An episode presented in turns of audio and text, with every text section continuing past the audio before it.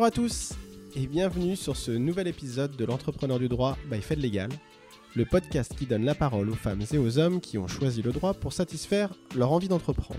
Je suis Romain Franck, chasseur de tête chez Fed Legal depuis plus de 10 ans, et j'ai créé ce podcast afin de vous partager le parcours inspirant de personnalités du monde du droit. On y parle carrière, expérience et surtout entrepreneuriat. Alors bonne écoute et à tout de suite. Aujourd'hui, je reçois Olivier Dagrena, qui est notaire associé chez Michelet Notaire à Paris dans le 17e arrondissement. Bonjour Olivier. Bonjour Romain. Merci à toi d'être venu. Merci de m'accueillir. Bah écoute, je t'en prie, ça, ça, me fait plaisir. Tu es le deuxième notaire euh, à passer dans les locaux de Fed Legal pour enregistrer ce podcast, donc écoute, je suis ravi. Pour que nos auditeurs sachent un petit peu qui tu es, Olivier, est-ce que tu peux te présenter? Bien, je suis euh, associé chez Michelet Notaire. Je pilote les équipes d'immobilier d'entreprise de l'étude, qui sont composées d'une vingtaine de personnes, et ces équipes sont constituées euh, de trois métiers le développement immobilier, l'investissement immobilier et le financement. Ok, super. Donc c'est ce qu'on appelle euh, plus communément l'immobilier institutionnel. Absolument. Ok, super. Est-ce que tu peux nous expliquer, Olivier, pourquoi tu as accepté de participer à ce podcast, l'entrepreneur du droit? Simplement parce que de prime abord, j'ai le goût du partage. Et puis, je crois que j'aurais aimé, euh, il y a maintenant euh, de longues années, mais quand j'ai débuté ma carrière, j'aurais apprécié de pouvoir aussi bénéficier de ce partage d'expérience et euh, d'un retour de mes seniors. D'accord. Quand tu dis j'aurais aimé bénéficier de ça au début de ma carrière, c'est j'imagine quand tu as commencé ta carrière de notaire, avant d'être associé, tu aurais aimé avoir la possibilité d'écouter tes pairs, en fait, donner des conseils, pouvoir t'en inspirer et, et, te guider dans ton parcours d'entrepreneur du droit et donc de, notaire associé? Alors bien sûr, euh, je me suis aussi euh, renseigné, je suis allé glaner des informations auprès des personnes et, euh, de mes N plus 1 et puis des, notaires avec lesquels je travaillais. Mais c'est vrai que voilà, la, formule podcast avec justement une personne extérieure à l'entreprise dans laquelle je travaillais à l'époque aurait pu être intéressant pour moi. Ouais, c'est vrai. Bon, peut-être que quand tu as commencé, le, le format podcast n'existait pas. Absolument. Tu as commencé le notariat, ton premier poste, c'était quand? En 2001. En 2001, ouais. Moi j'avais 20 ans en l'an 2001, tu vois. Comme la chanson de Pierre Bachelet. Ok. Est-ce que tu peux nous expliquer, Olivier, comment es-tu arrivé au poste que tu occupes aujourd'hui, donc en tant qu'associé au sein de l'étude Michelet euh, pour le pôle immobilier d'entreprise? Alors, je suis issu de la fac de Nancy à l'origine, donc j'ai euh, débuté mes études de droit à Nancy. D'accord. Euh, avec un cursus euh, plutôt orienté droit privé, notarial. j'ai fait une digression dans un DJCE avec une spécialisation en droit fiscal. Ok. Et puis à l'époque, le cursus universitaire de formation notariale n'existait pas à Nancy, donc je suis arrivé à la Sorbonne, promettant de repartir de Paris après mes études. Et en fait, y encore. Promesse évidemment pas tenue, peut-être un jour.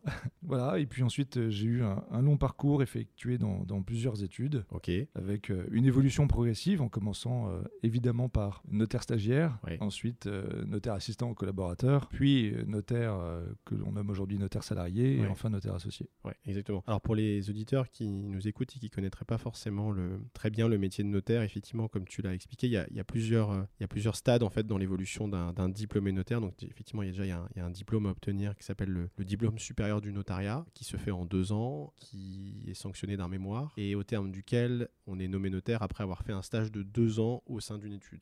C'est ça. Donc ça, c'est le premier poste. De notaire stagiaire, on devient ensuite notaire assistant. Donc c'est le premier grade en fait hein, dans l'étude après avoir été notaire stagiaire. Donc oui, et en fait c'est aujourd'hui le, poste qu'on nomme de collaborateur. Collaborateur ou, qu'on pouvait nommer clerc auparavant. C'est ça. Ouais, c'est ça. Et ensuite, pour pouvoir être habilité à recevoir la clientèle et à signer les actes au nom de l'étude, il faut être nommé notaire salarié. C'est donc une procédure de nomination qui se fait à la Chambre, c'est ça? C'est ça. Ok. Et c'est le garde des Sceaux qui nomme les nouveaux notaires. Ouais. Et donc ensuite le grade ultime. Donc là jusqu'à présent on est collaborateur salarié de l'étude. Et ensuite quand on passe associé, ben donc on devient euh, un chef d'entreprise entre guillemets ou en tout cas un entrepreneur parmi les autres au sein de l'étude et donc on devient euh, profession libérale à part entière. Voilà, sachant que dans les associations aujourd'hui, de par l'évolution du métier, on retrouve différents euh, grades d'associés avec des associés en industrie, des associés en capital et puis après il y a les associés en capital dirigeant. Ouais, c'est ça, oui. Donc il y a plusieurs niveaux. Le, le, Graal étant d'être associé au capital dirigeant comme toi. Je ne sais pas si c'est le Graal, mais en tout cas,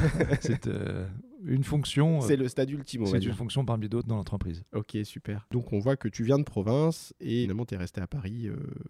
enfin, le, parcours professionnel faisant, tu, tu, es resté ici. Tu as eu les opportunités pour construire ta carrière ici. Tu l'as construit ici. Oui, puis c'est surtout l'intérêt du métier que, que j'ai trouvé à Paris, sans évidemment dénigrer le travail qui est, qui est fait en province, évidemment. Mais c'est pas le même métier. Et c'est vrai que dans, en tout cas, l'immobilier d'entreprise, l'immobilier institutionnel que je pratique, eh bien, on a évidemment une source plus riche euh, en Ile-de-France, à Paris. Et euh, ça permet aussi de structurer, d'avoir des équipes vraiment dédiées à ces métiers-là, qu'il aurait été difficile de constituer en province, c'est évident. Typiquement, aujourd'hui, les clients qui te font confiance, j'imagine, sont des, des, des, grands investisseurs immobiliers, des, des foncières, des, compagnies d'assurance, euh, des sociétés de gestion, des promoteurs immobiliers. Est-ce que ces gens-là, quand, ils ont des quand ils ont des opérations en province, puisque l'immobilier c'est national, hein, ils vont majoritairement passer avec des études parisiennes comme la tienne, plutôt que de prendre le notaire de Marseille si ça se passe à Marseille ou de Nancy si ça se passe à Nancy. C'est quand même plutôt, il y a quand même un panel d'études référencées, immobilier complexe, immobilier institutionnel, qui sont pour la plupart parisiennes. Oui, en fait, tout dépend d'où vient la décision. Si le cœur de la décision vient du siège, par exemple, à Paris, il est effectivement souvent associé une euh, étude ou bien un cabinet d'avocats parisien. Et donc on peut effectivement intervenir sur des dossiers en province. Néanmoins, en matière de financement ou même en matière de promotion immobilière, quand il y a des vrais intérêts locaux, il n'est pas rare que ce soit le notaire euh, local euh, du groupe qui euh, l'accompagne sur cette opération. Et en général, les grands groupes ont des conseils effectivement parisiens pour certaines opérations un peu structurées, un peu complexes,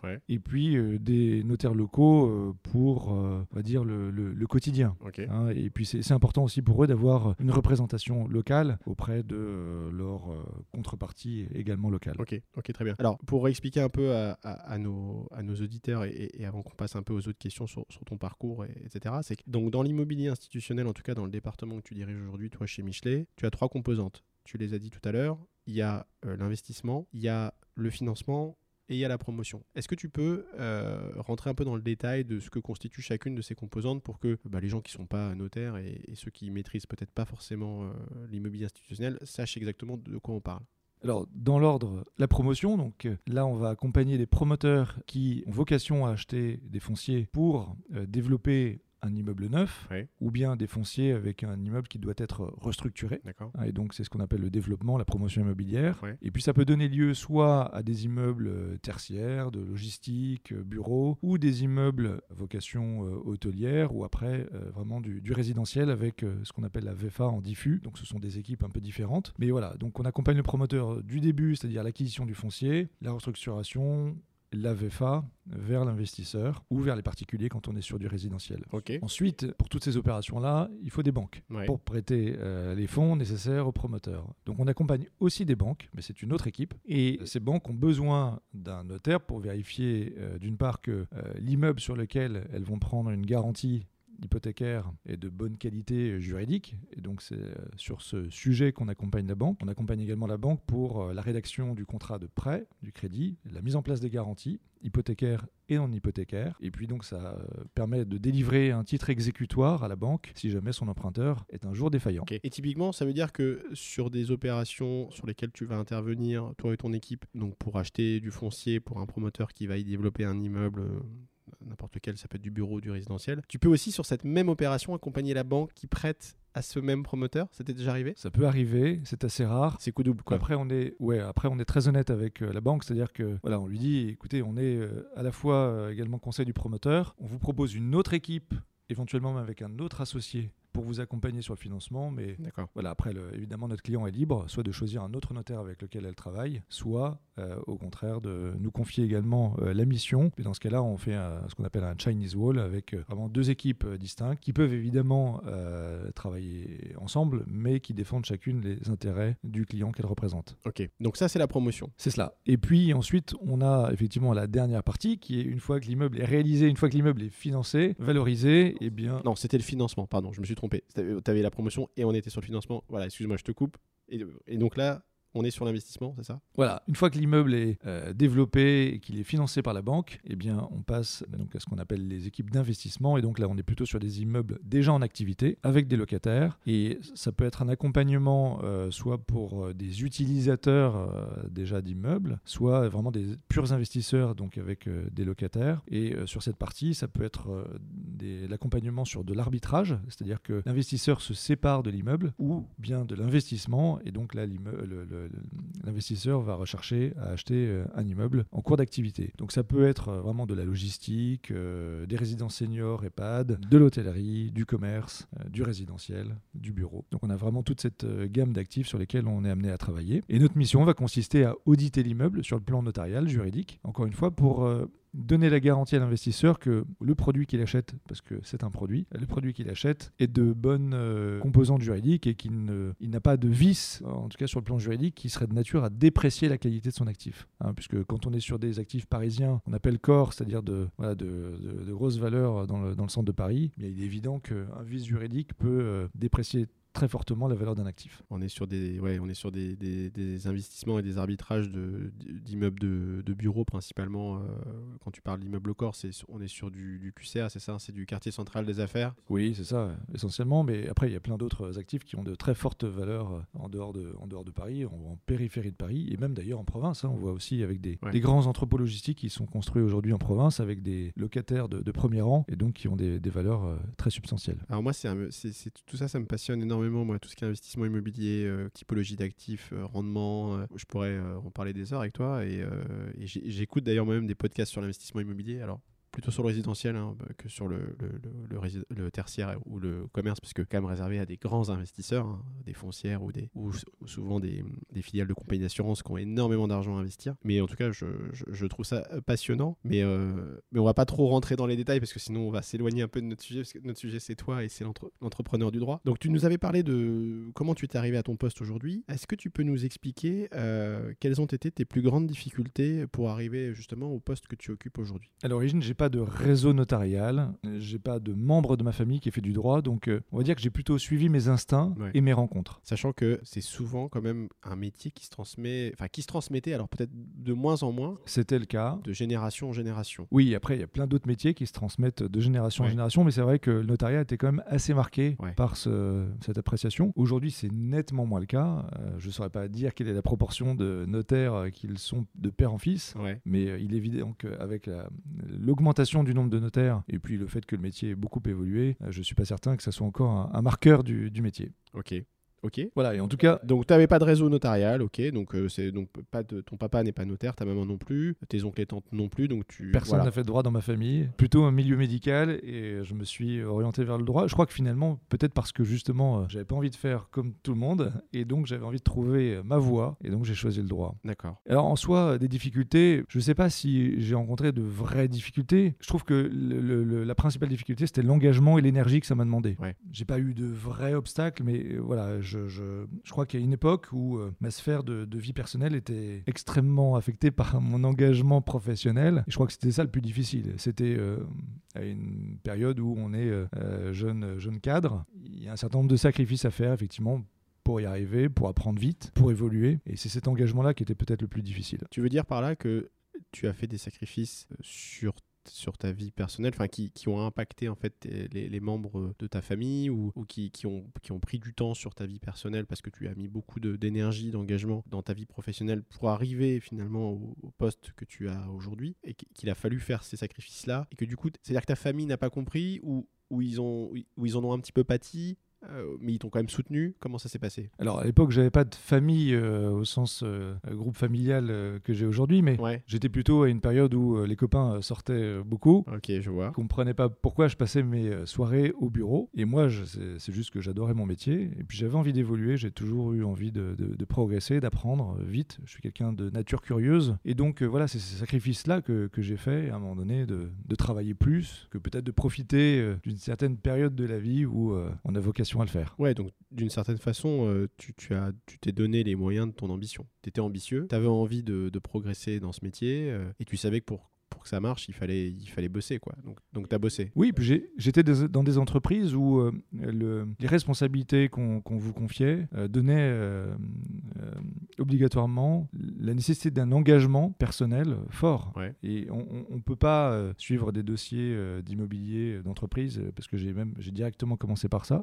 en étant jeune, sans être totalement engagé dans ces... et, donner une grande énergie sur ces, sur ces dossiers-là. C'est pas mmh. possible. Ouais, c'est d'ailleurs quelque chose d'assez connu, c'est que quand on travaille en immobilier d'entreprise, en étude de notaire, bah, il y a des closings euh, qui doivent se faire euh, les, veilles ou les avant-veilles de, signature et il faut tout boucler pour que tout soit nickel. Et donc ça fait parfois des nocturnes, un peu comme en cabinet d'avocat en fait. Hein, euh, vous... Oui, je crois que c'était pire avant encore. C'était pire avant, donc c'est-à-dire que maintenant c'est plus, c'est plus light. C'est, on est redevenu, on est revenu à quelque chose de plus raisonnable. D'accord. Mais effectivement, on a à l'époque où j'ai débuté, il y, a, une quinzaine d'années, on pouvait vous proposer des, financements en, en, 15 jours sur des immeubles extrêmement compliqués et il fallait y passer fallait. Euh, il fallait y passer les nuits s'il fallait. Boucler un dossier en 15 jours. Ouais. Mm. Euh, surtout, c'est, on n'est pas sur un, petit immeuble de 100 mètres carrés. Ok. Donc, euh, pas de pas de grandes difficultés en, tant que tel, si ce n'est un fort engagement personnel et, mettre les moyens de tes ambitions. Ok. C'est ça. Est-ce qu'il y a un échec qui t'a marqué, notamment parce qu'il t'a appris? Alors, pardon, je vais peut-être encore te décevoir, mais j'ai pas eu d'échec vraiment marquant, en tout cas, dont je me souvienne dans ma carrière. Mais tu ne me déçois pas, tant mieux pour toi. Néanmoins, évidemment, mon expérience a été marquée par euh, de nombreuses petites déceptions, des remises en question euh, voilà, qui, qui, t'enrichissent euh, à chaque fois. Et puis, euh, évidemment, euh, on apprend en marchant au fur et à mesure. Donc, euh, voilà, on, corrige certaines choses, on s'améliore au quotidien, mais voilà, j'ai pas de gros échecs qui, à un moment donné, m'aient bouleversé au point de, de l'identifier. Ok. Alors, quand je parlais d'échec, c'était pas forcément un échec, enfin, tu vois, quelque chose de, de, foiré, si je peux prendre ce terme-là, mais ça peut être par une remise en question où te dis, bon, voilà, je suis pas parti dans la bonne direction, où j'ai fait confiance à des personnes, j'aurais pas dû, où j'ai fait un mauvais choix, tu vois, où j'aurais, avec le recul, j'aurais fait un autre choix. Est-ce que tu as eu à un moment donné ça ou, pas hein, ça, peut ne pas être le cas, que ce soit en termes de, personnes avec qui tu as travaillé, de, dossiers sur lesquels tu tu t'es dit tiens, celui-ci, je le, je le délègue, et puis finalement tu dis j'aurais pas dû le déléguer parce que ça s'est mal passé. tu vois, il peut y avoir des, éléments comme ça. Ça, t'est arrivé, ça peut t'arriver ou pas? Oui, oui. Alors évidemment, euh, il y a des choix que j'ai faits euh, dans, ma vie, dans ma, carrière, mais j'ai pas, je suis pas quelqu'un qui regrette les, choses qu'il fait. Je me dis que c'est le sens euh, des choses et de, ma, et de ma vie, et donc bah, je vais plutôt aller ensuite m'orienter vers là où mes choix me conduisent, mais pas, voilà, je vais pas regretter ce que j'ai pu faire. Après avoir fait des choix aussi, tu parlais de, dossiers, etc. Voilà, il, peut y avoir des dossiers plus ou moins compliqués, qui se passent plus ou moins bien euh, parfois. Bon, et c'est vrai que bah, après, on corrige, le, on corrige le tir s'il y a des choses à améliorer, mais je vais pas être sur un sentiment de regret en tout cas. Le pire qui puisse arriver quand on est euh, notaire et qu'on intervient sur un, dossier comme ça d'immobilier d'entreprise, ce serait qu'il y ait une erreur juridique dans un dossier que vous n'ayez pas vu que toi ou tes équipes n'auraient pas vu, qui pourrait mettre en jeu la responsabilité de l'étude. J'imagine que ça t'est jamais arrivé, j'ose espérer que ça vous arrive jamais, parce que vous faites le taf pour pas que ça n'arrive, mais c'est quelque chose qui peut arriver. Oui, alors euh, les, actes notariés sont, font partie des actes qui sont le moins contestés, on va dire, mais euh, néanmoins ça peut arriver. Après, il y a des contestations qui sont légitimes et d'autres qui le sont moins parce que liées à un élément totalement subjectif et personnel. D'accord. Mais disons que le pire qui peut arriver à un notaire, c'est qu'il soit pris dans euh, une manœuvre illégale, parler de blanchiment d'argent, etc. Ça peut arriver, ou, qu'un client nous mente. Ça c'est terrible, mais on peut pas voilà, après l'erreur juridique peut arriver. Euh, bah, le pire pour une entreprise, c'est de perdre le client. Le pire, euh, voilà, c'est effectivement de faire cette erreur pour un dossier si ça peut avoir des conséquences financières. Mais je crois que vraiment le pire pour un notaire, c'est d'être pris dans euh, un montage, une manœuvre illégale dont il n'aurait pas eu conscience. Et c'est là où la vigilance des notaires est vraiment absolument indispensable au quotidien. Ok, super. Aujourd'hui, comment tu définis ton rôle et tes missions euh, dans ton poste actuel Alors disons que j'identifie trois fonctions.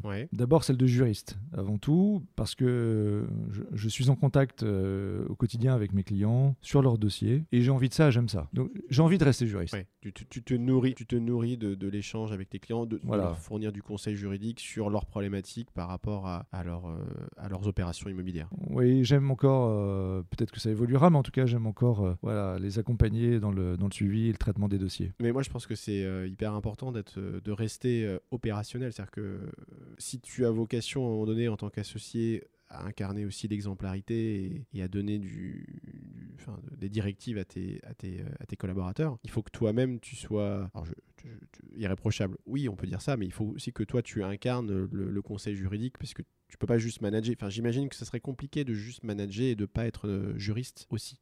Alors certains entrepreneurs, euh, qu'ils soient du droit ou pas, euh, arrivent à n'avoir qu'une fonction managériale ou, de stratégie ou de dirigeant. Mais en tout cas, en ce qui me concerne, c'est vrai que moi j'ai envie de rester dans le, dans le cœur du, du système, on va dire, et, et, pour le moment vraiment d'être euh, très impliqué dans les dossiers. Mais ça, j'ai l'impression que c'est quand même un trait de tous les entrepreneurs du, du droit. Alors j'ai reçu un autre notaire qui, qui, lui est pas sur la même typologie d'actes puisqu'il fait plutôt de l'immobilier courant, donc les enjeux sont pas tout à fait les mêmes et il a structuré des équipes pour délivrer beaucoup dans des temps très, euh, très court euh, et faire face à un vrai, euh, vraie problématique de volume. Donc je pense qu'il il n'est pas tout à fait dans les mêmes considérations que toi, parce que tu vois, lui, il me disait qu'il avait quand même à cœur de beaucoup déléguer.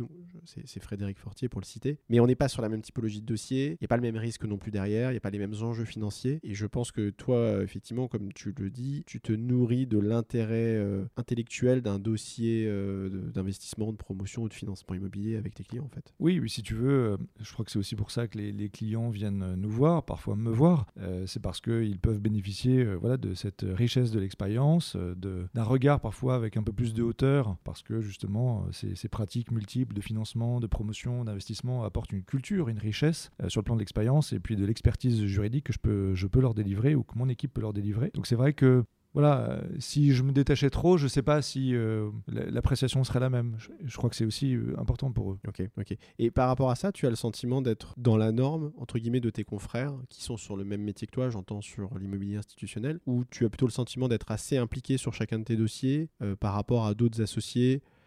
Bon, alors j'essaie de comparer des gens qui sont à peu près de ta génération, parce que c'est sûr qu'il y a des gens qui sont proches de la retraite qui sont peut-être plus du tout aussi impliqués qu'avant, mais bah, toi, en fait, parce que sur un dossier notarial, euh, tu as, forcément un confrère face à toi, puisqu'il y a toujours le conseil de l'acquéreur et puis le conseil de l'investisseur, enfin du, du, du, vendeur et de l'acquéreur. Donc, euh, tu, constates la même chose chez tes confrères ou, pas spécialement? On va dire que sur euh, les métiers que j'exerce, j'ai quand même beaucoup d'excellents confrères et qui sont souvent très impliqués dans les dossiers. Après, c'est vrai que parfois il peut y avoir un, détachement plus important d'un confrère, mais parce que on va dire que l'intérêt sur le dossier est moindre. Moi, je peux être très impliqué sur un dossier parce que je sais qu'il est extrêmement important pour mon client, même s'il n'est pas à forte valeur ajoutée.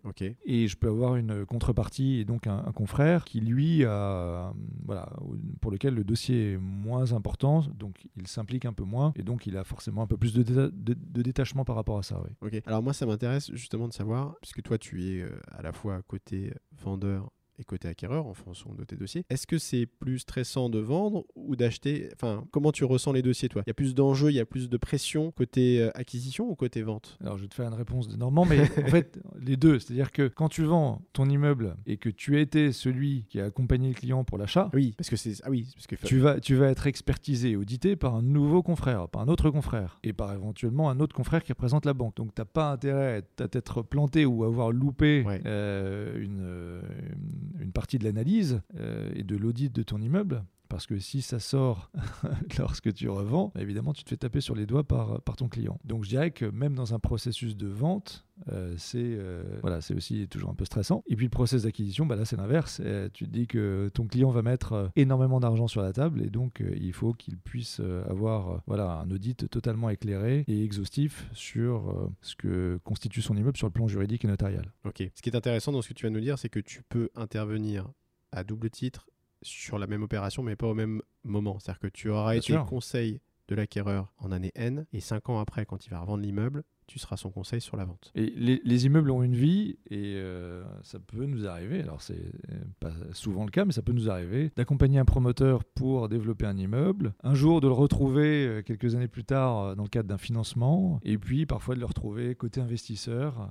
Tu parles de l'actif de l'immeuble, hein ouais. de, de, l'immeuble qui a été vendu, parfois revendu euh, cinq ans plus tard. Et puis on a un client investisseur qui rachète cet immeuble qu'on avait nous-mêmes euh, donc aidé euh, sur le plan juridique pour le développement. Vraiment intéressant toutes ces, toutes ces pratiques de, de l'investissement immobilier. Alors après, sur, sur, la deuxième fonction, parce que tu m'interrogeais quelles étaient mes missions dans, le, dans mon poste actuel, bah, au-delà de la fonction de juriste, j'ai aussi une fonction de manager d'équipe. Ouais. On, allait, on, va y venir. voilà, les, l'équipe qui, suit euh, les dossiers eh bien, a besoin d'une dynamique, d'un fédérateur, si euh, euh, je peux avoir l'humilité de le dire, mais voilà, il faut aussi aider cette équipe à, grandir et nécessairement, il faut, faut la manager et, et, puis, puis être présent, je crois. Combien de collaborateurs dans, dans, tes équipes aujourd'hui? On va dire que directement une, une, quinzaine, de manière élargie, une vingtaine. Donc 20 collaborateurs répartis sur ces trois métiers. Absolument. Et puis enfin, il y a aussi euh, la fonction, puisqu'elle est directement liée à ce podcast, c'est celle d'entrepreneur. Et donc euh, la notion de dirigeant d'entreprise, avec mes associés et qui peut me conduire à traiter euh, des plus petits sujets transversaux comme des gros sujets comme en période de crise l'année passée et, encore cette année. Et c'est beaucoup de politique interne, euh, de communication, la stratégie du développement de l'entreprise, et puis après parfois des, sujets un peu plus simples, euh, ou en tout cas avec moins d'enjeux, comme l'aménagement des locaux, etc. Et justement, entre ces trois métiers, le métier de juriste, le métier de manager et le métier d'entrepreneur, alors tu vas me dire, euh, toutes les journées se valent pas, hein. mais est-ce que tu saurais à peu près nous dire, bah voilà, je passe euh, tant de mon temps là-dessus, tant de mon temps là-dessus, et, sur la dernière partie? Je dirais que hum, je suis 40% juriste, 40% manager et 20% euh, dirigeant d'entreprise. Heureusement, ma journée n'est pas phagocytée par uniquement des décisions de gouvernance, de stratégie d'entreprise, etc. Elle reste quand même animée principalement par mon métier dont l'origine, c'est celle de juriste. Hein, et puis, et puis d'animation d'équipe. Euh, l'animation d'équipe, c'est aussi euh, voilà, la, relecture des contrats, euh, l'aide à la décision sur certains dossiers. Donc ce que tu disais, c'est que tu, tu, es présent en fait hein, pour tes équipes. Oui, je crois que c'est important. Et ça, c'est ce qui fait aussi que les gens peuvent rester. C'est-à-dire que d'avoir un, un manager qui est disponible euh, qu'on peut aller voir euh, malgré les responsabilités qu'il a et, les journées bien remplies qu'il a, mais qui va être disponible et, qui aura de l'attention sur une problématique de dossier, sur une problématique juridique donnée, euh, ça permet aussi de, fédérer ton équipe en fait. Exactement, ouais, Surtout en ce moment, quand on a un travail qui se dissémine via du télétravail, des présences euh, de collaborateurs moins euh, fréquentes, c'est important d'être là pour justement euh, maintenir une forme d'attachement à l'entreprise. Ok. Du coup, ça m'amène à l'autre question qui est directement liée à tout ce qu'on a dit avant. C'est est-ce que tu peux nous donner un peu ta journée type? Du coup, ma journée type, pas ma journée idéale. Voilà, bah, si tu veux, on parlera de la journée idéale aussi. Ah, c'est pas mal, la journée idéale du notaire. Je, je veux bien. Bah, Dis-nous ta journée type et quelle serait ta journée idéale? Ça va nous faire deux questions. Je suis pas sûr que ma journée idéale soit forcément dans mon entreprise. Mais... ah, tu veux nous faire des révélations euh, Ma journée type, euh, écoute, c'est euh, beaucoup, beaucoup, beaucoup de mails. Euh, c'est vrai que ouais, euh, c'est peut-être un défaut de ma part, mais je suis quand même euh, très informé et en copie de beaucoup d'échanges avec mes collaborateurs. Et donc c'est vrai que bah, plus le nombre de collaborateurs est important, plus le nombre de mails augmente. Donc on va dire que ça c'est plutôt traité le matin, euh, tôt, euh, sur la pause déjeuner, quand, euh, surtout en ce moment, quand il n'y en a plus, et en fin de journée, parfois tard le soir. Le soir. ça, c'est le suivi, le suivi des mails et des échanges. Je, sais, je sais parce que comme, on, est, on, a été amené à travailler ensemble pour quelques recrutements pour, pour tes équipes, je sais parfois que tu envoies des mails le soir, et moi j'ai le défaut aussi de consulter mes mails le soir, ce qui fait hurler ma femme, qui me dit que je devrais pas regarder mes mails le soir parce que c'est pas un temps de travail, c'est je dois, je dois déconnecter, mais je sais que les, voilà, les, notaires, les avocats, les, directeurs juridiques et fiscaux, souvent, ils, ils traitent leurs mails bah, quand ils peuvent. Donc c'est souvent le matin, le midi ou le soir, parce qu'en fait en journée ils sont pris dans des, dans des décisions, dans des rédactions et ils n'ont pas forcément le temps de traiter tous les mails. Voilà. Alors du coup, ce qui m'amène à te parler du reste de la journée, euh, qui euh, voilà est ponctué avec euh, des rendez-vous clients. en général, c'est c'est un à deux par jour, et puis ensuite des, des rendez-vous internes avec mes, mes associés ou bien des, des rendez-vous sur la, des sujets transversaux, mais vraiment liés à, à l'étude elle-même. Et puis le reste du temps, c'est beaucoup de temps avec l'équipe. Je te le disais, pour la relecture de notes ou de contrats, échange sur les dossiers. On, fait beaucoup de travail en équipe, on réfléchit ensemble à, des dossiers parce que j'aime beaucoup l'idée de partage euh, et à la fois des connaissances, euh, d'expérience. Une équipe en financement va pouvoir enrichir euh, une équipe en invest et, réciproquement. Et donc, c'est beaucoup de temps avec eux. C'est intéressant. Ça veut dire que finalement, les échanges que tu vas avoir avec tes collaborateurs, vont aussi te permettre de remettre en question parfois euh, la façon dont vous travaillez ou, euh, je sais pas, la typologie des actes que vous utilisez. vous, allez, vous allez réfléchir à prendre un peu de hauteur de vue finalement et pas être que le nez dans le guidon en train de traiter les dossiers. Il y a aussi ce travail-là qui est fait Bien sûr, en fait, on a des réunions euh, régulières toutes les trois semaines avec l'équipe de manière élargie, hein, donc tout poste confondu, durant laquelle on va parler droit, mais on va aussi parler euh, de l'équipe, notre manière de travailler. Et puis après, on peut euh, faire des réunions plus étroites par métier et sur lesquelles on va réfléchir à la manière de travailler, soit vis-à-vis des clients, soit même en interne. Et je dirais que comme on est certifié ISO, donc euh, une démarche qualité, bah, cette démarche nous amène aussi à nous remettre en question régulièrement et vers voilà toujours, je sais pas si c'est la perfection, mais en tout cas une amélioration continue mmh. sur la manière de travailler, puisque évidemment on est amené à à changer, à s'adapter par rapport à un contexte qui évolue, par rapport à des attentes de clients qui évoluent également, et puis par rapport à notre propre entreprise qui elle-même euh, change. Donc euh, tous ces paramètres-là doivent nous amener à moduler, à adapter euh, soit l'offre de service, soit même la manière de travailler en interne. Et alors justement, il y a quelque chose d'intéressant dans ce que tu dis, c'est que le, métier évolue, l'entreprise évolue. Quel regard toi, tu portes sur l'évolution du notariat quand même dans ton métier? Donc je ne vais pas te demander d'avoir un point de vue sur la vie des notaires de France, mais tous les cas sur les notaires euh, parisiens qui font de l'immobilier institutionnel. Est-ce que tu vois qu'il y a une évolution particulière? Est-ce qu'il y, a des grands changements qui s'opèrent? Au-delà de ce qui s'est passé avec la crise sanitaire, hein, euh, bon, effectivement, le télétravail, ça en fait partie, mais il, se passe des choses, il y a des grands changements où, on reste quand même dans, quelque chose d'assez connu, d'assez normé, et on continue à appliquer ce qu'on a plus ou moins toujours fait, alors bien sûr en l'améliorant, où il y a vraiment des révolutions qui se passent? Bah, Je crois que la, véritable évolution, c'est sur la qualité euh, des prestations juridiques, des audits juridiques qui euh, n'est évidemment plus la même que celle d'il y a 10 ans ou 15 ans. C'est vrai que la réglementation a évolué et donc a conduit les juristes, avocats, notaires à améliorer ou peut-être parfois à préciser et à détailler encore un peu plus euh, leurs audits juridiques et puis euh, leur implication sur, sur l'analyse d'un immeuble. Et aujourd'hui, voilà, l'analyse d'un immeuble et l'impact que l'analyse juridique assure la valorisation de l'immeuble est bien plus importante qu'il y a 10-15 ans, où un immeuble était vu comme un produit financier, un élément de rentabilité. On attachait un peu moins d'importance à ce que le notaire pouvait découvrir ou livrer dans son analyse, et parfois on lui demandait d'aller très vite et pas forcément de s'attarder sur euh, tel ou tel, tel ou tel euh, sujet. Ok, juste l'immeuble est rentable, on peut l'acheter, il euh, n'y a pas de vis, donc c'est bon. Ouais, exactement. Et, si tu veux maintenant, voilà, ça fait partie, comme plein d'autres métiers hein, qui ont évolué, les AMO qui arrivent aussi sur les analyses techniques, etc., ce qu'on ne faisait pas forcément autant avant. Alors AMO, je précise pour les gens qui, qui nous écoutent, qui ne connaîtraient pas, c'est assistance et maîtrise d'ouvrage. Voilà. C'est ça? Exactement. Donc ce sont des métiers qui ont existé, mais qui sont vraiment, et qui ont vraiment connu une forte évolution ces dernières années et qui aujourd'hui, euh, on se rend compte, ont une forte valeur ajoutée sur euh, les audits euh, d'actifs, donc sur un autre évidemment champ que, que, le mien. Mais voilà, tout s'est professionnalisé, c'est détaillé et bien plus ciselé que, que ça ne l'était il y a 15 ans, bien sûr. Ok. Et est-ce que tu constates que l'investissement immobilier dans, ce, dans la typologie d'actifs sur lesquels toi tu interviens, donc des, des, grands ensembles quand même plutôt bureaux, tertiaires ou même résidentiels, est-ce que les investisseurs ont changé ou est-ce que c'est toujours plus ou moins les mêmes types de clients Ou est-ce que c'est des clients très différents? Bah, Je dirais qu'en tout cas, aujourd'hui, en pleine crise, les clients sont nécessairement euh, très différent de ce qu'ils étaient il y a encore deux ans. Non, après, il y a des, il y a des cycles, c'est-à-dire qu'on va avoir des investisseurs étrangers qui sont plus ou moins présents. Après, ça dépend aussi d'un contexte euh, qui peut être géopolitique, euh, du président français qui peut faire plus ou moins peur sur le plan fiscal. il y a plein de, vrai. il y a plein d'incidences comme ça qui peuvent influer sur euh, la capacité d'investissement. Ça peut être aussi la manière dont l'économie internationale et puis chez nos autres pays, donc comment, comment elle se porte.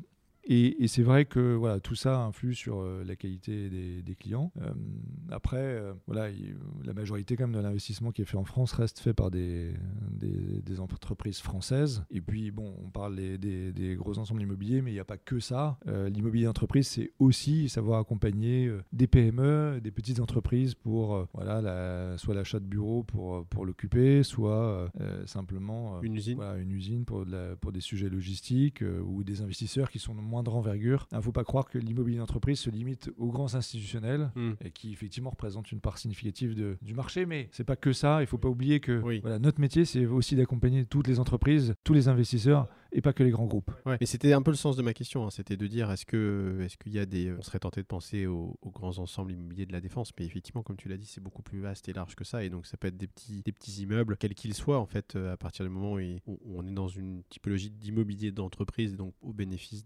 d'une entreprise, euh, tu, as vocation à pouvoir intervenir, quel que soit le montant du dossier et la, et, la typologie d'actifs en fait. Mais, si tu veux, hier, euh, on a signé avec mon équipe un, dossier pour un grand groupe, certes, mais à 150 000 euros, ah ouais. et qui était extrêmement non mais qui était extrêmement important pour eux. Une chambre de bonne à Paris. non non, un terrain en province, mais qui était qui était extrêmement important. D'accord. Et si tu veux, le, la qualité de service qu'on va donner sur ce type de dossier, ben on donne la même que celle que on va donner sur sur un grand dossier. C'est pas pour nous ce qui est important, c'est le client et c'est pas tellement euh, les, les, enjeux. Alors évidemment, le montant. Plus les enjeux sont forts, plus on va aller regarder euh, certains sujets, mais euh, globalement, on essaie de délivrer la même qualité de service. Après, il y a des dossiers qui sont évidemment plus ou moins rentables, mais c'est aussi le jeu du notariat et c'est aussi le jeu du tarif des notaires et il faut évidemment l'accepter.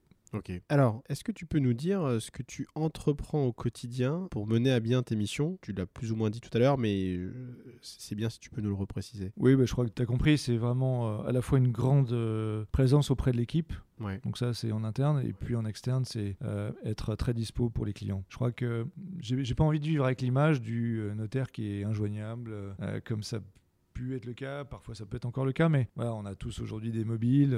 globalement, les clients avec lesquels je travaille de manière régulière, ils ont tous mon numéro de portable, ils savent me joindre et, globalement j'essaye de répondre à chaque fois qu'ils m'appellent, même si je suis en rendez-vous, etc parce que ça peut être important. Et puis, euh, je trouve que c'est tellement frustrant pour euh, un client ou même euh, quelqu'un qui essaie de te joindre, de pas y arriver. Alors, il essaie une fois, il essaie deux fois, puis au bout d'un moment, ça le, gonfle. Donc, j'essaie, d'être dispo et, de prendre ne serait-ce que cinq minutes pour au moins entendre le message. Mais ça, c'est la disponibilité.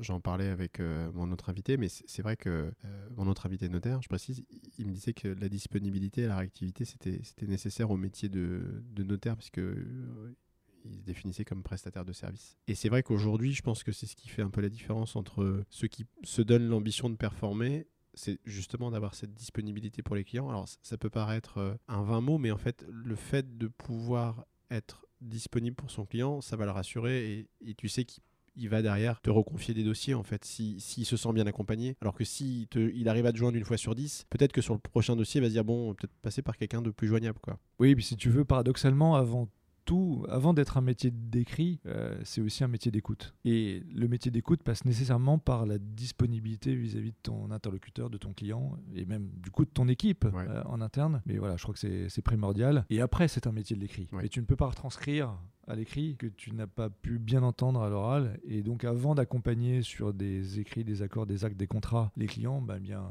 faut d'abord entendre leurs besoins, leurs attentes leurs préoccupations. Alors, est-ce que tu peux nous dire quel type d'entrepreneur tu es? Alors je l'ai déjà dévoilé demi-mot à travers les précédentes questions, mais évidemment je suis un entrepreneur engagé, je crois passionné, et je pourrais pas mettre autant d'énergie dans mon métier si je ne l'étais pas. Ouais, on sent que tu es passionné, c'est clair. On pourrait rester des heures Ce qui est, ce qui est important aussi pour moi, et c'est d'ailleurs une valeur forte de Michelet, c'est la bienveillance. Hein, c'est la valeur première de l'étude. Et je ne crois pas en le management tyrannique. Je ne crois pas. Tu l'as vécu ou pas? Le management, alors peut-être pas tyrannique, mais dur, oui. compliqué. Oui, et ce qui m'a donné envie de ne pas reproduire le schéma.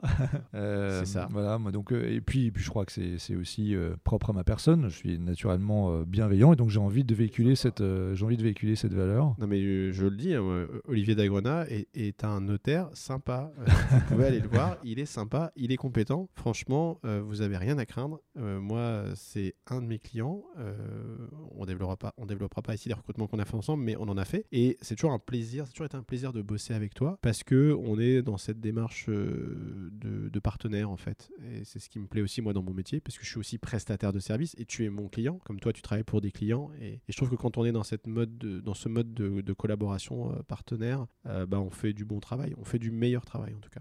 Puis si tu veux, c'est vertueux. C'est-à-dire que quand tu es dans la bienveillance, et eh bien évidemment, euh, les gens autour de toi cultivent cette même valeur. Et ils sont eux-mêmes dans le partage, dans, tu vois. Et pour moi, la, plus grande force, c'est le sourire, d'arriver avec le sourire le matin euh, au bureau. Bah forcément, euh, tout le monde autour, après, a le sourire et travaille dans, cette, dans, dans, ce climat apaisé. Je ne sais pas si ça existe encore vraiment, mais voilà, j'ai connu par le passé. Et puis avant, il y avait encore, j'appelle ça le management tyrannique, mais collaborateurs, sans doute encore, y en a-t-il trop, qui viennent le matin avec la boule au ventre travailler. Moi, c'est pas ma manière d'être et c'est pas ma manière de manager. Moi, pour être un peu de l'autre côté de la barrière, puisque recrutant des euh, diplômés notaires pour des études, pour des équipes comme la tienne, mais pas uniquement, on sait qu'il existe malheureusement encore beaucoup d'études, en tout cas il en existe encore un, certain nombre, dans lesquels le management est très difficile et du coup euh, les, les, collaborateurs sont pas forcément épanouis. C'est pas qu'ils aiment pas leur travail, parce que je pense que la plupart des gens qui ont choisi ce métier de notaire euh, aiment ça, ils aiment ce métier, ils aiment, ils aiment la technique, ils aiment le particularisme juridique de, de, ce métier. Mais par contre, c'est vrai que d'avoir des associés ou des managers bah, qui ne sont pas bienveillants, quelle que soit la qualité euh, intrinsèque juridique, parce qu'on peut être un excellent juriste, mais pas forcément être un manager bienveillant, là c'est très compliqué quand même. C'est très compliqué. Et ce que je dis là vaut, vaut aussi pour les cabinets d'avocats, vaut aussi pour les directions juridiques et fiscales en entreprise. Et je pense qu'effectivement, pour, euh, pour garder euh, ses collaborateurs, les fédérer. Si on n'est pas bienveillant, à un moment donné, on s'expose à des départs. Oui, et puis au-delà de ça, si tu veux, on sert de modèle. Enfin, quand, je disais tout à l'heure, j'essaie de faire grandir mon, équipe. Parce que demain, euh, certains d'entre eux seront euh, notaires, euh, associés, peut-être d'autres dirigeants. Et que ce soit chez Michelet ou ailleurs, c'est quand même plus sympa d'avoir des dirigeants avec, avec ces valeurs-là et qui vont eux-mêmes diffuser cette culture de la bienveillance, etc., plutôt que d'avoir un autre type de management euh, peut-être pas malveillant, mais en tout cas plus, plus autoritaire, parfois tyrannique. Et, je trouve que voilà, c'est aussi à nous. Euh, bon, aujourd'hui, j'ai 43 ans, mais dans 20 ans, je serais peut-être heureux d'avoir pu diffuser ça et que ça, ça puisse euh, se propager comme un malheureux virus. Voilà. Bah écoute, c'est joliment dit. Alors, tu, m'interrogeais également donc, sur euh, la notion d'entrepreneur que j'étais. Oui. Donc, au-delà de cet engagement et puis de cette, culture de la bienveillance, euh, on va dire que ce qui me caractérise aussi, c'est quand j'ai une idée en tête, je vais la pousser jusqu'au bout. Et je vais la pousser jusqu'au bout, jusqu'à sa mise en œuvre, sauf si on arrive à me convaincre et je réalise en bout de course qu'elle euh, en vaut plus la peine ou qu'elle n'a plus de sens. Mais je suis quand même, je crois, fondamentalement assez têtu. Tenace. Oui, j'abandonne pas facilement. Et voilà, je vais vraiment aller jusque dans les retranchements s'il faut euh, euh, tester la, valeur d'une idée que j'ai. Bah, c'est bien.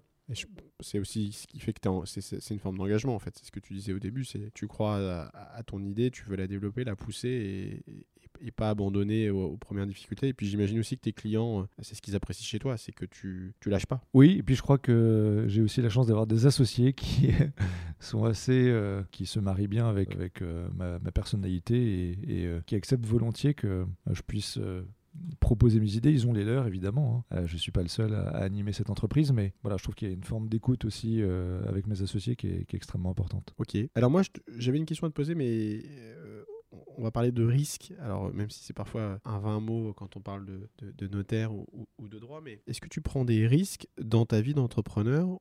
Ou en tous les cas, comment tu passes à l'action? Alors c'est vrai que c'est ce que j'allais te dire. Prendre des risques et notaire, c'est un peu antinomique.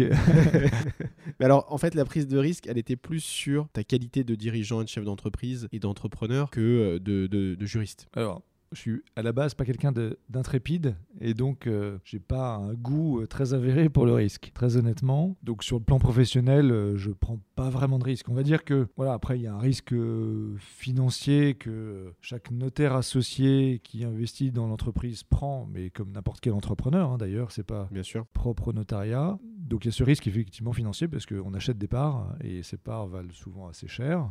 tout dépend de la proportion qu'on a dans le capital, mais donc voilà, c'est les enjeux financiers qu'on peut avoir. Après, les risques dans le métier, c'est ce que j'évoquais tout à l'heure, c'est client, qu'un client me mente, c'est ce qui est plus terrible qu'un client se serve de moi, se serve de ma fonction pour des activités illégales. C'est ça mon grand risque. Et ça nécessite une vigilance accrue euh, de ma part, de la part de mes associés de la part des collaborateurs de l'étude parce que ça peut évidemment aussi passer par le truchement d'un collaborateur. Donc euh, voilà, il faut, être extrêmement vigilant et, que ce soit un notaire euh, isolé euh, en province ou une étude parisienne plus importante, je ne sais pas s'il y a plus ou moins de risques sur ces enjeux-là, mais effectivement, ça nécessite une vigilance forte. Ok. Et moi, je pensais plus. Enfin, merci déjà pour, pour, ces, pour ces précisions. Je pensais au fait d'avoir réussi à t'associer dans une étude comme euh, l'étude Michelet à Paris. Euh, j'imagine que ça se fait pas sans. Alors, tu t'as parlé de sacrifice au début de ce podcast, tu as parlé d'engagement. à un moment donné aussi, il faut, faut quand même euh, sortir de sa zone de confort pour pouvoir s'associer dans une étude quand on est jeune, parce que tu t'es associé assez jeune quand même. ouais, 37 ans. 37 ans. Donc, donc c'est en ça que je disais que tu as pris des risques en fait. C'est que tu as, su ou tu as voulu à un moment donné, te, te, tu t'es fait remarquer, on est venu te chercher, tu as négocié. Enfin voilà. Donc, d'une certaine façon, puisque bon, tu étais chez Chevreux, pour retracer un peu le parcours d'Olivier, il, travaille chez Chevreux et je crois que tes associés t'ont repéré et du coup ils t'ont proposé de venir t'associer dans leur étude pour développer en fait une activité que eux ne développaient pas enfin en tout cas qu'ils faisaient mais pas de façon aussi euh, on va dire euh, industrielle que toi en fait oui alors je sais pas si le, mot industriel est, caractérise bien c'est plutôt euh, on va dire professionnalisé et, structuré ouais. Oui, alors c'est vrai que j'ai démarré euh. Enfin, j'ai eu d'autres expériences euh, dans le métier avant, euh, d'intégrer Chevreux. J'y suis resté un, paquet d'années, 8 ans. j'ai eu de très très belles expériences et, beaucoup de, personnes inspirantes dans cette étude. J'ai un profond respect pour, ce que les anciens associés et nouveaux associés font, font de cette entreprise, qui, qui reste un modèle, évidemment. et puis, effectivement, voilà, au gré des rencontres, les, associés sont, sont venus m'approcher pour euh, monter ce, cette équipe d'immobilier d'entreprise. Alors j'ai pas dit non, euh, j'ai pas dit oui tout de suite, pardon, euh, parce que je me sentais vraiment bien là où j'étais. J'avais aussi un, parcours à faire. Et puis en fait, ce qui m'a hum, attiré finalement, c'est le sujet de ce podcast, c'est l'entrepreneuriat. C'est qu'au fond de moi-même, j'avais presque envie d'intégrer une étude, une entreprise où il y avait plein de choses à faire, plutôt qu'une entreprise qui était déjà très structurée. Et c'est ce choix-là en fait que j'ai fait, c'est d'aller créer quelque chose. Et j'avais envie, si tu veux, de me dire que en regardant dans le rétroviseur dix ans en arrière, je pourrais être fier de quelque chose, je pourrais être fier de ce que j'ai créé, ce à quoi j'ai participé. Et peut-être, alors euh, c'est pas une vérité, en tout cas c'était le sens de la carrière que je voulais avoir. J'avais le sentiment que en restant dans une entreprise extrêmement structurée, je n'aurais pas voilà cette récompense ce sentiment de récompense, euh, d'une forme d'aboutissement, même si c'est jamais terminé, mm. et, de, de, création de valeur.